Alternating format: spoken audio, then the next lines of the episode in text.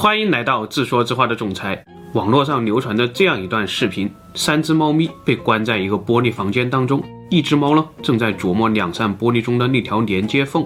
接着，就像系统出 bug 了一样，这只白猫竟然把头从缝隙当中钻了出来，然后是一只前爪。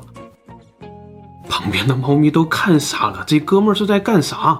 接着，他们眼看着这只白猫一顿挣扎，竟然又过去了一条前腿。继续使劲儿，他竟然把整个身体都拔了出去。回头看看里面的同伴，别说人类了，就连他的猫咪同类都不敢相信这是真的。这哥们儿竟然钻出去了。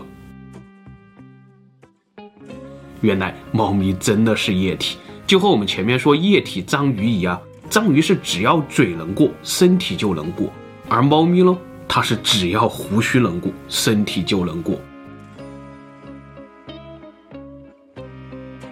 比如这只小奶猫不管不顾，推开同伴的阻拦，把头探出去，身子往后一拔，再接一个缓冲落地，简直比章鱼的凌空越狱还要炫酷。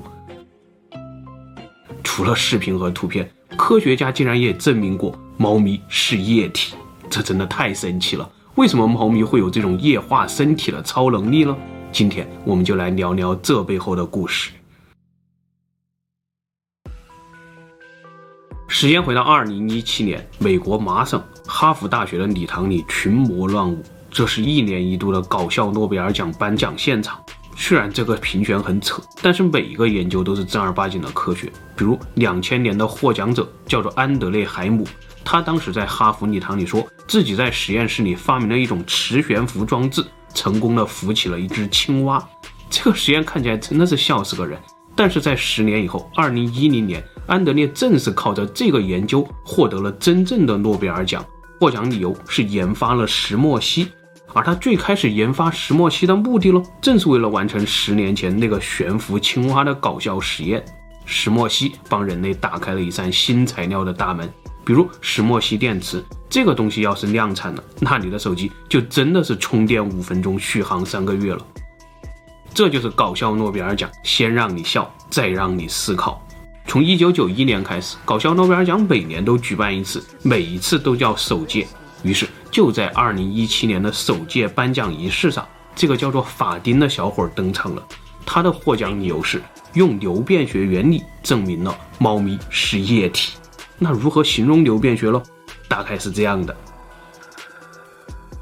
科学家们把这种能够轻功水上漂的液体叫做非牛顿流体，它看上去和水差不多，但是当人踩上去的时候呢，它会瞬间变得非常粘稠，像固体一样坚硬。而如果你站着不动了，它就会反应过来，哦，差点忘了自己是液体啊，于是它就开始流动，让你陷下去。非牛顿流体并不罕见，比如番茄酱就是一个最经典的例子。这个池子里装的也不是什么罕见化工原料，而是我们非常熟悉的玉米淀粉浓浆。生活中几乎除了水和酒精这类很纯很纯的液体，像是糖浆啊、血液啊、鸡汤啊这些有点粘稠的液体，它们其实都算非牛顿流体。而研究非牛顿流体的科学呢，就叫做流变学。如果你要测试一个人是不是真的会下围棋，那就问他十九乘以十九等于多少。而如果你要测试一个人是不是真的懂流变学，那就跟他说一句 “Pantare”，这三个字是他们祖师爷的名言，意思是一切物体都是可以流动的。这个祖师爷叫做赫拉克利特，后来天神牛顿也加入了这个门派。他用 Pantare 一统江湖，把固体、液体、气体三大形态描述成同一个数学模型，那就是 Pantare 流变学，一切都是可以流动的。比如，你要是跟你的物理老师说喜马拉雅山是液体，他肯定会把你生吞了。但是如果他没有把你生吞，反而是用一双闪闪发光的眼睛看着你，那么这个老师肯定是加入过潘塔瑞门派的，因为他们这个门派看来，喜马拉雅山确实是液体。这个数学模型叫做底波拉等于涛除以 t，tau 是指物体改变形状所需要的时间，t 是指观测这个物体的时间。而底波拉数呢，则是判断这个物体是固体还是液体的根本数值。如果底波拉小于一，那么证明它是流体；而底波拉越大，则证明它越接近非牛顿流体和固体。所以喜马拉雅山到底是不是液体，这得看你的观测时间。以人类的时间尺度来看，T 只有几十年，而 τ 有几千万年那么大，所以底波拉数非常大。喜马拉雅山显然是固体。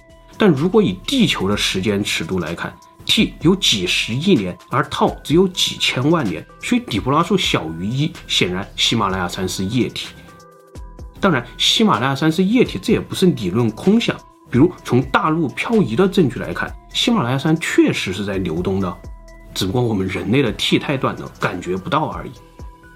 同样的道理，这颗水球也是可以是固体的，因为从每秒上万帧的高速摄影的尺度来看，它刚刚被戳破的那一瞬间，保持了短暂的固体形态，只不过是时间太短，人类也无法感知，我们把它忽略掉了而已。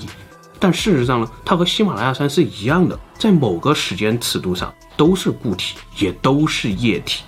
这就是流变学的世界观。我们初步了解以后，就能继续看法丁是如何证明猫咪是液体的了。法庭说，这项研究的起因是因为2014年的时候，有一本动物杂志列举了猫咪是液体的十五个证据。这十五个证据使用了不同品种的猫咪和各种各样的容器，最终证明猫咪可以让自己变成容器的形状。并且没有明显的体积变化，这是液体的基本属性。这篇研究在当时引起了广泛的关注，尤其是这幅小猫蜷缩在高脚杯里的画面，很多人都抨击杂志，说他们虐待动物，是把小猫固定在容器当中喂养，才长出这种恐怖的形状。但事实上，真正养过猫的人应该都有体会，猫咪是真的能够变成液体的。比如这个下楼梯的视频，很显然这是一只液体猫咪正在从楼上流下来。接着，法丁使用了这样一段视频来举例说明。他说：“注意看，猫咪液化灌满整个鱼缸的时间大概是五秒，而我们观察它的时间呢是六十秒。所以这一时刻，猫咪的底波拉数是五除以六十小于一，是液体。还比如这只长毛猫。”不仅底波拉数小于一，而且它的长毛迅速膨胀，充满了整个容器。膨胀，这就是气体的特性。所以在这个特例当中，猫咪甚至表现出来了气体的性质。但是，如果我们把时间尺度再延长，就会发现，很多时候猫咪在奔跑、在跳跃，这个时候它的底波拉数大于一，是固体。所以这证明了猫咪可以是液体，也可以是固体，取决于观测者和观测时间。另外，要充分证明猫咪是液体，就必须考虑到液体的第二大特性，就叫做主轴。就是说，液体流动通常是有一个主要方向的，在这个主要方向上的流动是不需要容器也能够形成的。于是，法丁引用了这样一些照片，比如在水槽里沿主轴方向摊开的猫咪，还有这个沿着主轴方向在地面和猫笼之间摊开的猫咪，还有这只被主人拎起来。沿主轴方向被拉得像披萨一样细长的猫咪，甚至还有这种在晾衣杆上沿主轴耷拉的猫咪。再比如这只在非主轴方向上摊开的液体猫咪，流动性只延展了两到三倍；而在主轴上流动的猫咪呢，延展性高达五到六倍。很显然，这证明液体猫咪存在一个流动性更好的主轴，所以这些主轴现象也进一步证明了猫咪是液体的属性。继续证明液体还应该有亲疏性，比如水和油无法相溶，水和油就是相疏的关系。而水可以在纸巾上迅速摊开，所以水就是亲纸巾的。但水无法在荷叶上摊开，所以水又是疏荷叶的。那液体猫咪的亲疏性又如何呢？法庭拿出了这样一张照片，他说这个竹篮子就是一个超级疏猫的表面。液体猫咪在竹篮表面呈现出了接近球形的状态，这和水在荷叶上呈现的状态一致。荷叶效应是因为粗糙的荷叶表面在排斥光滑的水滴，而法丁说了，他发现猫咪的亲疏效应是因为它们粗糙的猫毛在排斥光滑的表面。比如，法丁拿出了一个表面极端粗糙的例子，这只猫咪在铁栏杆当中睡得很安详。同时，法丁在实验中还观察到，猫咪更喜欢在地毯、枕头和键盘等等粗糙表面摊开，而如果碰到光滑的瓷砖表面呢，也会出现这种极端梳猫的情况。分析到这里，法丁又解释了一个铲屎官们经常碰到的诡异现象，那就是猫咪为什么这么怕水。这是因为水是一种极度光滑的表面，太梳猫了，猫咪当然不喜欢。在法丁的实验当中，液体猫咪还表现出了非牛顿流体的特性，这个特性呢就叫做屈服应力。比如你挤番茄酱的时候，要么是怎么挤都挤不出来，要么是使劲儿一大番茄酱哗啦一下全流出来了。这个突破极限的力量就叫做屈服应力。一旦给非牛顿流体用力过猛，它就会立刻从固体变成液体。而猫咪也是一样，比如小猫钻到沙发缝或者钻到鞋子里面的时候，你是很难把它拿出来的，真的就和你挤番茄酱一样，怎么用力都不出来。而一旦用力姿势正确了，它会哗啦一下全流出来。论证还没有结束，因为液体还必须满足一个严格的要求，那就是湍流。也就是说，当液体的形变速率足够大的时候，会产生这种混乱的运动，比如漩涡就是一种湍流。那猫咪是否满足湍流原则呢？法丁拿出了这样两个例子，一个是猫咪在瓶子里飞快旋转的画面，这显然符合湍流原则；另一个是小猫乱按键盘被主人关到瓶子里的图片，很显然，在瓶子里小猫转了几圈以后探出了头，这符合包轴效应。也就是这种随着湍流加快，液体开始爬干的神奇效果。看来所有猫咪是液体的证据都找到了。法庭在论文最后说，猫咪并不是那种简单的被动液体，它们是主动的，可以在没有外界影响的情况下自主改变固液形态。另外，也有日本专家指出，我们不能把猫咪看作一个孤立的流体系统。事实上，猫咪还能够转移和吸收周围环境的压力。比如，在日本，压力过大的上班族可以去猫咪咖啡馆，通过撸猫释放压力。这就是法丁的研究：猫咪是液体，可以钻过七厘米的小洞，可以跟着扫地机器人一起流淌，甚至可以从柜门缝里很自然地流出来，可以伸进管子，还可以这样喝水，甚至让我们怀疑《汤姆与杰瑞》究竟是动画片还是纪录片。随意的就变成一袋猫、一碗猫、一缸猫、一盆猫、一罐猫等等等等。但是猫咪为什么能够做到这种液体神功呢？接下来的研究就该生物学家上场了。这背后的故事大概是这样的：生物学家说，猫咪在它那具小小的身体当中隐藏了两百九十块骨头，每一块骨头都很灵活。比如猫的肩胛骨并不是固定在锁骨上的，而是可以活动的。日本电视台曾经做过这样一个实验，在一个小箱子里，只有一个八厘米宽的出口，猫咪过去先用胡子量了一下，就知道自己能不能过。但是换一只狗狗进来，很显然我们会发现狗狗被自己的肩胛骨给卡住了。甚至还有日本网友做过这种猫咪钻洞的实验，从二十厘米一路减小，减小到五厘米的时候。再试试难度更高的凌空圆孔，从二十厘米、十五厘米、十二厘米，再到十一厘米都没有问题。在另一个实验当中，我们看到猫咪在蛇形前进，主人成功的把猫咪养成了蛇，实在太厉害了。理论上，猫咪全身最宽的地方是头，但猫咪的头骨又非常的小，这让它很适合钻洞。再就是肋骨和胸骨。当猫咪还是小奶猫的时候呢，它的二十六块肋骨和八块胸骨也是可以活动的。接着就是小猫的颈椎、胸椎和腰椎，猫的这些骨头缝隙都非常的大，而且猫咪的整条脊椎上面有四十四到五十八块骨头，人类只有二十六块。这些又多又松的脊椎骨呢，就可以让猫咪把脊椎拉得特别长，甚至可以一百八十度转身，或者轻松摆出各种诡异的扭头造型。另外，猫咪为什么喜欢钻盒子？如果你从小养猫，可能早就发现了，越是小猫越喜欢往盒子、沙发缝、鞋子等等又小又黑的地方钻。这其实是猫咪从恐龙时代就养成的生活习惯。大约六千六百万年前，那颗陨石灭绝了飞鸟恐龙，把整个地球的生态结构都改变了。于是，有一种叫做细齿兽的小型哺乳动物就开始崛起。有一部分生物学家认为，细齿兽就是今天猫咪的最原始祖先，而且还是整个食肉目的祖先。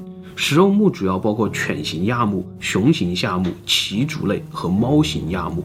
也就是说，猫咪、狗狗、熊猫、海狮，它们六千多万年前是一家。那个时候，恐龙刚刚灭绝，细齿兽继续在树上生活，喜欢吃肉，只有一只小猫大小，白天躲在树洞里睡觉，晚上才敢出来抓点小动物、小虫子吃。但是这样生活了两千万年以后呢，有一部分细齿兽觉得太憋屈了，它们要变大，要去填补食肉恐龙留在陆地上的权力真空，于是它们就变得越来越像狗。这就是犬形亚目，犬形亚目继续变大呢，就是熊形下目，熊形下目还能变大，这就是褪了毛跑到海里的鳍足类，也就是各种海狮、海象、海豹这类分也分不清楚的动物。当然，熊形下目里也有变小的一波，它们就是浣熊、臭鼬这一类鼬科动物。而当年那些没有下树或者下树稍晚一点的细齿兽呢，就变成了猫形亚目，猫形亚目也会变大。这就是现在的灵猫，它们至今都没有下树。还有獴，这是下了树的品种。獴当中呢，又有一个特大号的家伙，叫做猎狗。所以猎狗其实是猫，当然猎狗也不是最大的猫。几万年前，猫形亚目当中还出现了一种能够猎杀猛犸象的巨兽——剑齿虎。剑齿虎长得实在太大了，需要的猎物越来越多，最后硬是没熬过最后一个冰河期，给灭绝了。反而是稍小一点的狮子老虎取代了剑齿虎，统治了陆地。这就是猫形亚目底下的猫科，而猫科当中也不只有狮子老虎这种大型玩家，还有猫咪。科学家们曾经评选过一个陆地上最致命的猛兽，你绝对想象不到，第一名竟然是这种叫做黑足猫的小野猫。它们一晚上捕捉猎物的数量能够抵得上猎豹六个月的收获，平均五十分钟就能够成功捕猎一次。捕猎成功率高达百分之六十，是狮子的三倍。但是黑足猫也有一个致命的弱点，那就是它的体型太小了。很显然，如果被大型动物捕食，它是不可能取胜的。怎么办呢？于是黑足猫白天钻到树洞、地穴和石缝这种特别狭小的地方躲起来，晚上再出来捕食。这是他们从细齿兽时代就开始练了六千多万年的独门绝学，相当的厉害。这也就是为什么猫咪喜欢钻盒子的真正原因，甚至连一些大猫也都还存在这种祖先记忆。所以，当你看到猫咪正在用这种非常夸张的液体姿势睡觉的时候，千万不要去打扰它，这是它最放松警惕的状态，证明它很信任周围的环境，包括也很信任你。